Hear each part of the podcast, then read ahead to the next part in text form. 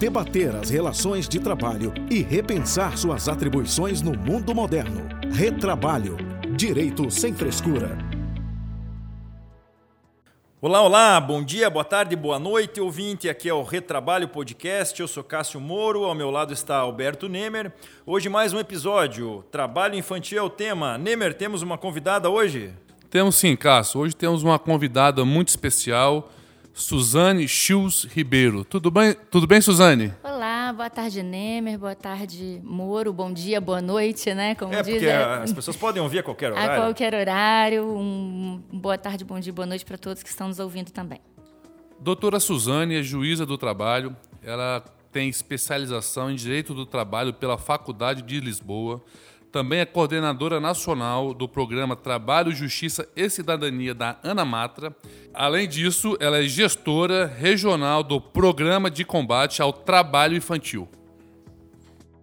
Complementando ainda, a, a Suzane, ela é mãe de uma filhinha linda, que é a Sofia. Então é uma pessoa mais Bonito do que nome. preparada para falar desse tema que é bastante árido e digo eu que é uma das principais finalidades da Justiça do Trabalho, o combate ao trabalho infantil, assim como as condições de trabalho de todos. E esse é um tema um tanto quanto é, diferente dos demais, das demais formas de trabalho, porque é um trabalho que a gente combate, não um trabalho que a gente incentiva. E para começar, vou fazer uma pergunta. E, é, e, antes de fazer essa pergunta, já que o assunto é muito sério, eu vou trazer à luz aqui, até para dar o tom da conversa, um texto que eu li recentemente de Engels narrando como é que era o trabalho infantil na época da, da Revolução Industrial, quando, quando as crianças trabalhavam em fábricas. E a partir desse texto eu vou te fazer uma pergunta, Suzane, e a gente vai debater aqui. Ele fala o seguinte: sob a ótica da, da, da, do, do, capitalista da época. Visitei várias fábricas em Manchester e em seus arredores e jamais vi crianças maltratadas, submetidas a castigos corporais ou mesmo que estivessem de mau humor. Pareciam todas alegres e espertas, tendo prazer em empregar seus músculos sem fadiga e dando livre vazão à vivacidade própria da infância. O espetáculo do trabalho na fábrica, longe de despertar-me pensamentos tristes, foi, para mim, sempre reconfortante. Era delicioso observar a agilidade com que reuniam os fios rompidos de cada recuo de carreta da mula e vê-las, depois de segundos de atividade, com os dedinhos delicados, divertirem-se muito a descansar nas posições que lhes davam prazer, até que a atividade recomeçasse. O trabalho desses elfos velozes parecia um jogo que executavam com a encantadora destreza que um longo treinamento lhes conferia. Conscientes de sua própria habilidade, compraziam-se em mostrá-la a qualquer visitante. Nenhum sinal de cansaço. À saída da fábrica, imediatamente se punham a brincar num espaço livre vizinho com o mesmo ardor de crianças que saem da escola. É. Uma verdadeira obra de ficção, né? Uma sutileza na, na, na agressividade desse texto para quem lê. A, a, minha pergunta, de, então já começa com uma pergunta bastante pesada para a gente ver o porquê que a gente combate o trabalho infantil. Muita gente fala que é melhor a criança estar trabalhando do que roubando ou se ou se indo no meio de, de um meio marginal e, e criminoso. Me conte, Suzane, o que, que você me diz sobre isso? É, então, é, esses mitos que existem na sociedade, não são poucos, é os, são os mitos que a gente realmente tenta combater, né? Melhor trabalhar que roubar, bom trabalho vai trazer responsabilidade para esses meninos, é, e tantas outras. O trabalho retira a criança da criminalidade, e a gente tem buscado desconstruir esses mitos, né? Na realidade, a nossa sociedade, se a gente vai analisar desde os primórdios, inclusive tendo como textos a própria Bíblia, a gente encontra a criança numa situação de sujeição onde ela era um nada, onde ela não era um objeto apenas, ela pertencia aos pais até que ela pudesse crescer e ter, né? Claro, se ela não fosse mulher, porque se ela fosse mulher, ela depois dos pais, ela pertenceria ao marido. Continua sendo objeto. Pertenceria ao marido e continuaria sendo objeto, exatamente. Exato, verdade. Então, é, nós temos aí é, um, depois, com o passar do tempo, e eu acho que mais na época da Revolução Industrial, é, começou-se a perceber a criança como sujeito, e aí a gente passou a ter alguns instrumentos muito importantes nisso. Né? A gente teve é, o, a Declaração de Direitos Humanos, depois a Declaração de Direitos das Crianças, né? a gente teve antes disso até a Declaração de, de Genebra, da Liga das Nações, todos que pontuavam a maternidade, ou seja, a mulher sempre trazendo a reboque a criança também como sujeito, ela querendo ser sujeito e também trazendo à criança essa mesma condição. Nós aqui no Brasil, dentro da nossa legislação, se a gente for aí um pouco para trás, a gente encontra o Código de Menores, onde a gente tinha a doutrina da situação irregular. Significava que a criança só era vista como como alguém quando ela infringia se ela fazia algum mal, se ela incomodava, e não só quando ela infringia, quando ela incomodava, quando ela era um incômodo. Por exemplo, uma criança em situação de abandono, ela era levada para o FEBEM. Muitos aqui eu acho que lembra do FEBEM, né? que era um verdadeiro depósito de crianças. Então, a criança, na realidade, nessa época, ela era um objeto e ela apenas era vista pela sociedade, pelo Estado, quando ela cometia algum mal. Então, esse passado recente nosso, que depois houve uma quebra paradigmática, é, que foi com a Constituição de 88, que no artigo 227 estabelece a proteção integral às crianças e diz não, a criança tem que ter proteção integral e quem é responsável por isso é a família, a sociedade e o Estado. São três, é um tripé de responsabilidade, não é só um. E a responsabilidade é contra qualquer forma de agressão, de tirania, de opressão, de exploração. Então, todos nós, como sociedade, devemos passar a proteger. Só que é óbvio, com um passado tão recente assim, de, de, de uma visão da criança como um mero objeto que pode ser é, explorado e vista nessa condição pela sociedade, é difícil. É, eu acho que a, que a sociedade ainda está caminhando para verificar que a criança não pode ser objeto de exploração. Muito bom. Suzane, eu estou cheio de perguntas. Antes até de passar a palavra para o Cássio e fazer as minhas, a primeira pergunta, assim, para ser esclarecedora: o que é criança perante a lei? Qual é a idade? O que, que, é, o que, que a, a lei diz em ser criança? Então, quando a gente está falando de organismos internacionais, como a ONU, a OIT, Declaração de Direitos das Crianças, eles tratam a criança como aquela que, que até os 18 anos. 17 anos incompletos, 18 anos incompletos, né? 17. É, a, nós aqui no nosso ordenamento interno, a gente trata como criança até os 12 anos e entre 12 e 18 como adolescentes. Isso que está na lei, é, no Estatuto da Criança e do Adolescente. Mas, é, para efeitos do trabalho, a Constituição, no artigo 7 ela estabelece a idade mínima. Então, ela diz, pode trabalhar qualquer indivíduo que tenha idade superior a 16 anos, desde que o trabalho não seja insalubre, perigoso, atentatório à moral ou noturno. Então, é, nessas condições, só a partir dos 18 anos. E aí, sempre vem me perguntar: ah, mas eu conheço um menino que é aprendiz e trabalha com 14 anos. Sim, essa é uma exceção, é um trabalho, um contrato de trabalho especial e uma exceção que realmente é um trabalho protegido, onde tem empresas que intermediam essa relação, e aí, por conta disso, com toda uma, uma condição de, de obrigatoriedade de presença escolar, de, né? Então, assim, é, um, é um trabalho que não é um trabalho normal, é um contrato especial. Por isso a gente fala da idade mínima a partir dos 16 anos. O menor aprendiz a partir dos 14. A partir dos 14 é. Como, antes antes como da Constituição tinha a partir de 12, não era? Era, é porque é, quando a Constituição de 88 ela veio, na realidade ela veio para dizer que o trabalho poderia a partir dos 16, a partir dos 14 é, a, na Constituição é, logo de início. Depois, em 2002, com uma emenda, aí ela veio para é, atualizar, para dizer que é, o trabalho só poderia a partir dos 16. E isso porque nós ratificamos uma convenção internacional, que é 132 da OIT, que a gente é signatário, onde, dentro dessa convenção, nós nos obrigamos a não é, permitir o trabalho a que, até o término da idade compulsória de ensino. E isso é bastante lógico, né? A criança, ela precisa, se ela tem uma idade compulsória, se a sociedade diz, a nossa sociedade diz que toda criança, todo adolescente, criança e adolescente deve frequentar a escola e a frequência deve ser dentro da base é, curricular desde os 4 anos de idade até os 17, então, na realidade, até o ensino médio, né? Então, na realidade, nós temos que permitir que essa criança possa ter acesso a essa escola com qualidade. Né? Então, nesse sentido, o trabalho impediria o ensino e também as outras horas, que não são só de estudo, né? A infância é muito mais que isso. É lazer. É, é, o próprio desenvolvimento dela, com lazer, com a, com a família, com tudo, né? Com tudo, é. Tá se aprendendo e se, se, se, enxergando como indivíduo, né? Entendendo como é que é a dinâmica da sociedade. Aproveitando esse gancho, então, Suzane, é, eu queria fazer uma, a seguinte pergunta. Eu acho que todo mundo converge né, no combate ao trabalho infantil. Acho que o que o Cássio trouxe aqui é de arrepiar do, do, sentido pior da palavra, assim, de ruim. A gente não consegue hoje, na sociedade moderna, enxergar crianças trabalhando dessa forma. A gente sabe que tem crianças trabalhando até em questões degradantes, enfim. Mas eu queria trazer sobre uma outra ótica.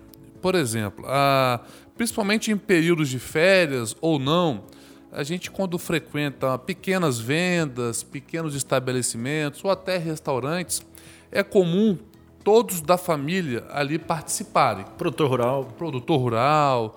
Então, vou dar um exemplo mais concreto. Uma criança de 10, 11, 12 anos, ou seja, abaixo dos 14 anos, que durante suas férias escolares ou não, ajuda no estabelecimento da sua família ou mesmo na, na, na, na sua terra, ou seja, que auxilia os pais, fazendo o mesmo tipo de trabalho.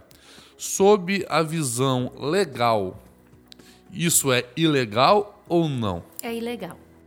É, o trabalho. Veja, a gente tem que entender primeiro o conceito de trabalho, né? Trabalho é aquilo que você se dedica e que rouba seu tempo para diversas outras atividades.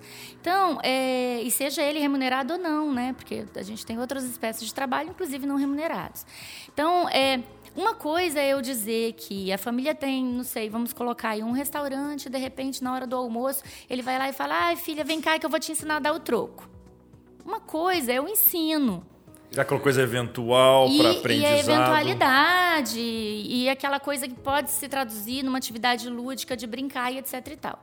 Outra coisa são os pais inserirem a criança precocemente no mundo do trabalho. Aquele mundo não pertence a ela, o mundo do trabalho é um mundo adulto. Para começar, ela não escolheu aquilo, ela não usa da vontade dela para isso, né?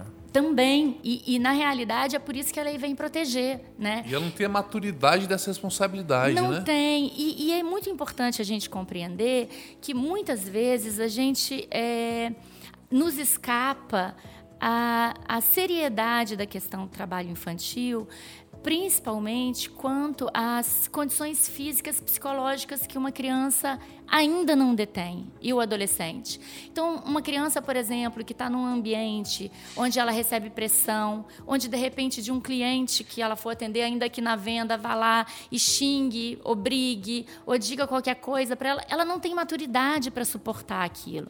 Então, a criança vai ter questões psicológicas envolvidas. É, uma criança, por exemplo, que está mexendo vamos supor que ela está na cozinha ajudando, tem uma, alguma coisa, ela esbarra numa panela, um acidente de trabalho. Nós temos notificações do Sinan, notificações, ou seja, o Sinan, definitivamente, a gente sabe que há subnotificações. E há pessoas que chegam lá simplesmente com, com é, enfermidades e não dizem, ah, não, isso daqui veio do meu trabalho, crianças e adolescentes. Há notificações do Sinan de mais de 40 mil acidentes de trabalho desde o ano de 2011 para cá. Então, assim, nós temos, inclusive, é, é, mortes, é, perda de membros, são acidentes graves. E, e, justamente, já, nessa, já aproveitando o ensejo, é, nós é, inserimos no nosso ordenamento jurídico e também ratificamos uma convenção da OIT, que é a Convenção 182. É, Essa convenção é a convenção que trata das piores formas de trabalho infantil. As piores formas de trabalho infantil no Brasil foram catalogadas em 93 espécies. É, 93 tipos. E quando se criou essa comissão, para saber quais tipos seriam esses, houve é, uma comissão que era do governo federal, da sociedade civil e de médicos do trabalho para que eles pudessem dizer o que era perigoso para a criança estar e o que não é, qual outra né, atividade, o que era mais perigoso para a criança estar. E, e eu sempre gosto de dizer isso porque é uma coisa que as pessoas sempre falam né, do trabalho. Ah, porque aí ele vai trabalhar no narcotráfico. Sim, é trabalho. Está lá. Tá nas, está dentro dessa lista TIP é, é, uma espécie de trabalho, é o narcotráfico, também é uma bandeira nossa. A exploração sexual de meninas, meninos, trans, o que seja, também é uma espécie de trabalho. Então, é, é, e outras, né? Por exemplo, trabalho na agricultura, a gente via muito do trabalho rural, principalmente produtor rural, que há muita evasão escolar na época da colheita, que eles levam os meninos para ajudar. Isso é verdade o trabalho, ele está ali, aquela, aquela, as colheitas, ou seja, o trabalho agrícola, ele está cheio de agrotóxicos, são produtos químicos que a, que a criança está muito menos preparada, o corpo dela ainda não está completamente desenvolvido, ela aspira aquilo e, e ela se intoxica com muito mais facilidade que um adulto. A criança não tem visão periférica formada ainda, ela também se acidenta mais por causa disso. Então, assim, são a, a, a criança perde a audição muito mais facilmente que um adulto no mesmo ambiente ruidoso.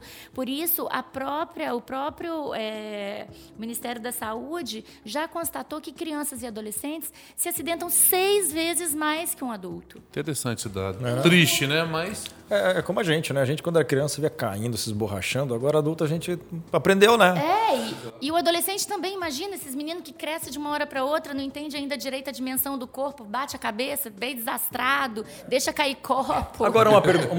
Eu ainda sou assim. Agora, uma pergunta mais prática. No caso de autoridades é, descobrirem alguma fiscalização um trabalho infantil, fatalmente esses trabalhos infantis são informais, são irregulares.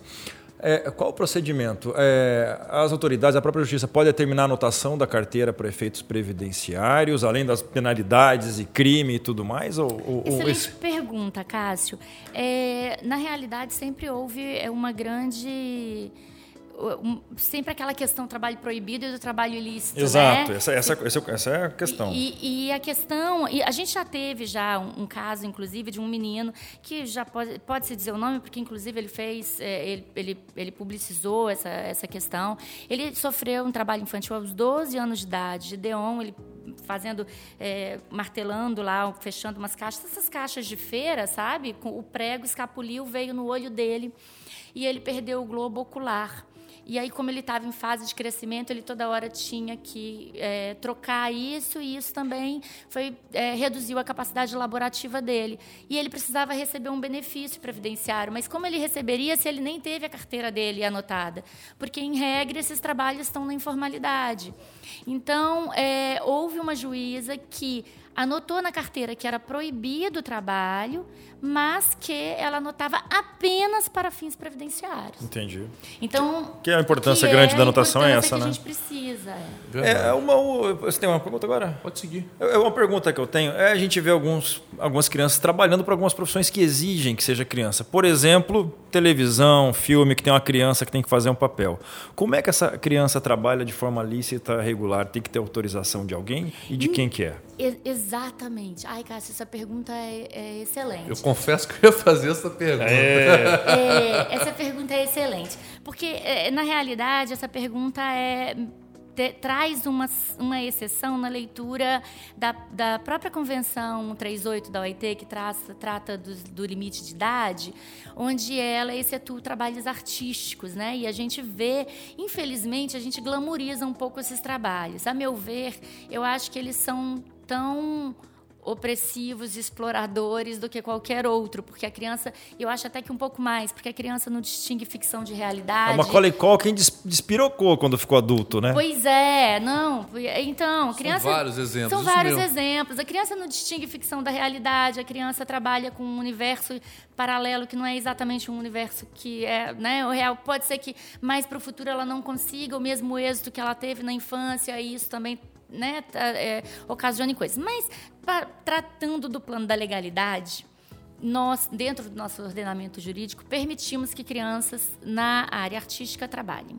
Então, é, essa, isso precisa de uma autorização judicial.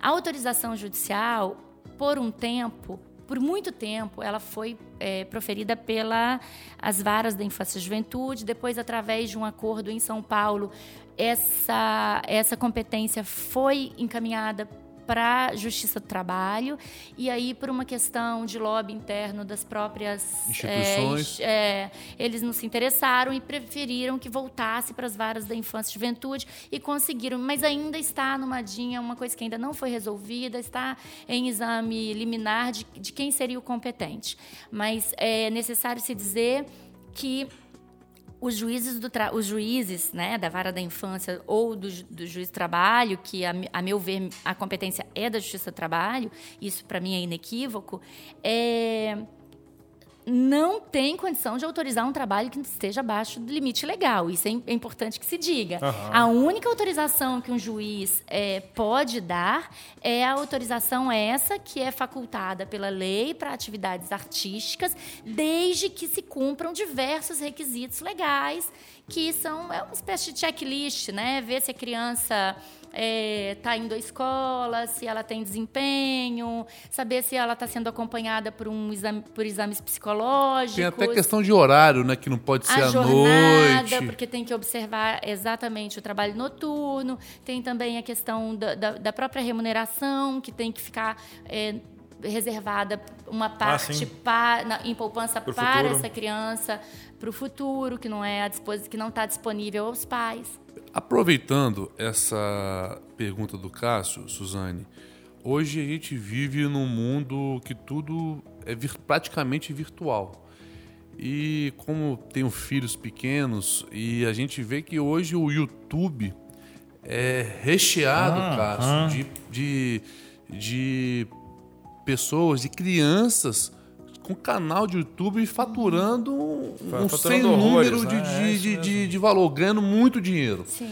E pelo, então, pelo que você tem explicado, eu acredito que essa legislação também tem que se aplicar a, a, a, essas crianças, inclusive de YouTube, de programa. Exatamente. Porque aí depende do vínculo, o que importa é o trabalho infantil, é o seja trabalho, autônomo, youtuber, seja não, empregado. Não né? importa. Inclusive, se a gente vai olhar dentro da área artística hoje em dia, são quase todos contratados como PJ, PJ né? Sim. Então, na realidade, não importa se, se há vínculo, se não há vínculo. Importa o trabalho e a importância. É, da criança ter o tempo de ser criança. Isso que é a, a proteção legal. O pai desse youtuber pode estar cometendo um ilícito ali, colocando ele para fazer esse programa. Isso não tem autorização. E vou te dar uma observação que eu fiz. Além de expor o filho, é, né? uhum. Essas crianças, quando vão criando densidade, grandes números de seguidores e sendo passando a ser a fonte principal de, de renda, renda da família, eles estão mudando para os Estados Unidos. Observa isso. Eu, eu, vejo isso que minhas sobrinhas, os filhos acompanham e eles mudam de domicílio, eles começam a fazer tudo nos Estados Unidos. Não sei se é buscando uma qualidade de vida melhor ou se até para burlar a, a, legislação, legislação brasileira e a convenção da OIT que você trouxe aqui ao nosso conhecimento. Interessante esse fato. Mais uma pergunta? Eu acho que estamos chegando no nosso horário, nosso papo. Não, acho que eu queria agradecer a doutora Suzane. Ah, eu que agradeço pela. Eu só, deixa eu só ilustrar. Eu lembro agora que você me falou do, do, do pai com o filho. Uma visita, quando eu estava no Mato Grosso ainda numa madeireira, o filho não era menor, mas a situação se encaixa para ver como é a cultura nossa. Eu lembro que nós verificamos se todo mundo estava usando equipamento de proteção, era um local perigosíssimo. Daí tinha um único rapaz lá no cantinho, mexendo com uma máquina de corte perigosíssima, sem proteção nenhuma. Eu cheguei pro dono, mas é aquele lá, sem proteção. Doutor, aqui não tem problema não, que ele é meu filho. então, é, ou seja, né? O olha filho a consciência é, da pessoa. É filho, é, não é empregado, o, não tem que ter obrigação pode. nenhuma. Tem obrigação né? nenhuma. É verdade. Mas eu só queria registrar também é, uma outra questão que eu sempre, sempre me traz um pouco de é, uma certa agonia, que é justamente a gente tentar mostrar para as pessoas o quanto o trabalho infantil é ruim. Eu acho assim, é um tanto intuitivo quando a gente é pai, né? Quando a gente tem os nossos Sem queridos, é dúvida. é bastante intuitivo. A gente logo quer que os nossos filhos frequentem as melhores escolas, tenham acesso a lazer, educação, né? aula de inglês, de natação e etc e tal. Teatro, o que for possível. Mas é, a gente costuma invisibilizar o, quando a gente vê na rua o pobre, né? E, é, ah, e outra coisa que eu gostaria de deixar registrado, que a gente acabou não falando, foi sobre o trabalho doméstico. Ah, sim. Tá né? até minha pergunta aqui. É, porque o trabalho... Já pulou para um outro? É, o trabalho doméstico tem até gênero também, né? Porque é, é, com, na cultura nossa, um tanto machista, o trabalho doméstico é delegado muito, muito mais às mulheres. Ela lavei muita louça. Do que, exatamente, do que aos homens. Detestava. Mas é, é, bom deixar esse recorte, porque muita gente fala: ah, então eu não posso colocar meu filho para lavar louça. Hoje eu sou dono de casa, né? lá em casa. Claro, na idade adequada é importante que a gente dê pequenas tarefas às também, né? crianças né? e compartilhar. Até porque quando você mora dentro de uma casa, todos que estão ali convivendo, inclusive vocês, né, meninos? Sem dúvida. Devem colaborar com as atividades, né? Devem também. Sem eu que lavo roupa em casa. Não é colaborar, partilhar as atividades domésticas. O que não pode é aquele trabalho obrigado. O que não né? pode é o trabalho que rouba o tempo, ou o trabalho. Ah, o trabalho era, né? Vou delegar ela, vou, vou sair de casa. Você que vai fazer deixar... faxina de casa. Isso, você que vai fazer tudo como. e tal. Então não pode. E, e essa questão do, do doméstico, assim, só para fazer uma observação, que às vezes, é, hoje menos, mas antigamente mais, às vezes a doméstica dormia na casa e tinha sua própria filha, né? E, e às vezes a filha ajudava nas tarefas domésticas de forma equivocada, é. porque não pode. Né? Assim, só para deixar isso claro. Eu acho que é até pior, né, Mer? Até Porque pior, né? o que a gente via até um passado muito recente, inclusive, de vez em quando a gente vê uns desavisados aí publicando umas notas, chamando, ah, eu quero uma garota de 12 anos, até uns 16, eu vou cuidar dela como Diz se fosse adota filha. como se fosse filha eu e, na verdade, é trabalho. Isso é muito normal. Filha. E coloca a criança lá no quartinho de empregada, né? E aí a trata completamente diferente do que trata os próprios filhos. E isso causa um prejuízo emocional para essa criança absurdo, sem contar todos os riscos do trabalho doméstico, que hoje é bom que se anote, é só a partir dos 18 anos, e isso está bem claro na lei Muito atualmente. Bem observado. Nos delongamos, mas é isso, né? Tra é isso. Tema importantíssimo, dá para falar muito mais aqui, nosso tempo é curto. Suzane, muito obrigado. Eu que agradeço. Queria agradecer também, Suzane, é, parabenizar aí você pela atuação frente ao trabalho que tem desenvolvido. Eu sei que a, a, voz é doce, mas você é muito aguerrida no que faz, nas defesas, e gostaria de deixar aqui registrado meus parabéns. Muito obrigada, Nemer. Obrigada, Cássio. Então é isso. É, ouvinte, é, nos ouça, siga-nos no Instagram, é, arroba Retrabalho, Retrabalho Podcast. Podcast. Ouça nas melhores plataformas, é claro que vocês estão ouvindo, senão não chegaria lá. e é isso aí, muito obrigado. Marquem, quando estiverem nos ouvindo, marquem a, no Instagram que vocês estão ouvindo.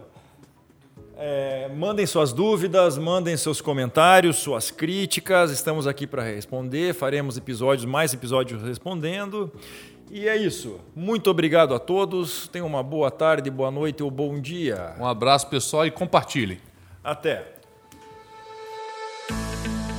Debater as relações de trabalho e repensar suas atribuições no mundo moderno. Retrabalho. Direito sem frescura.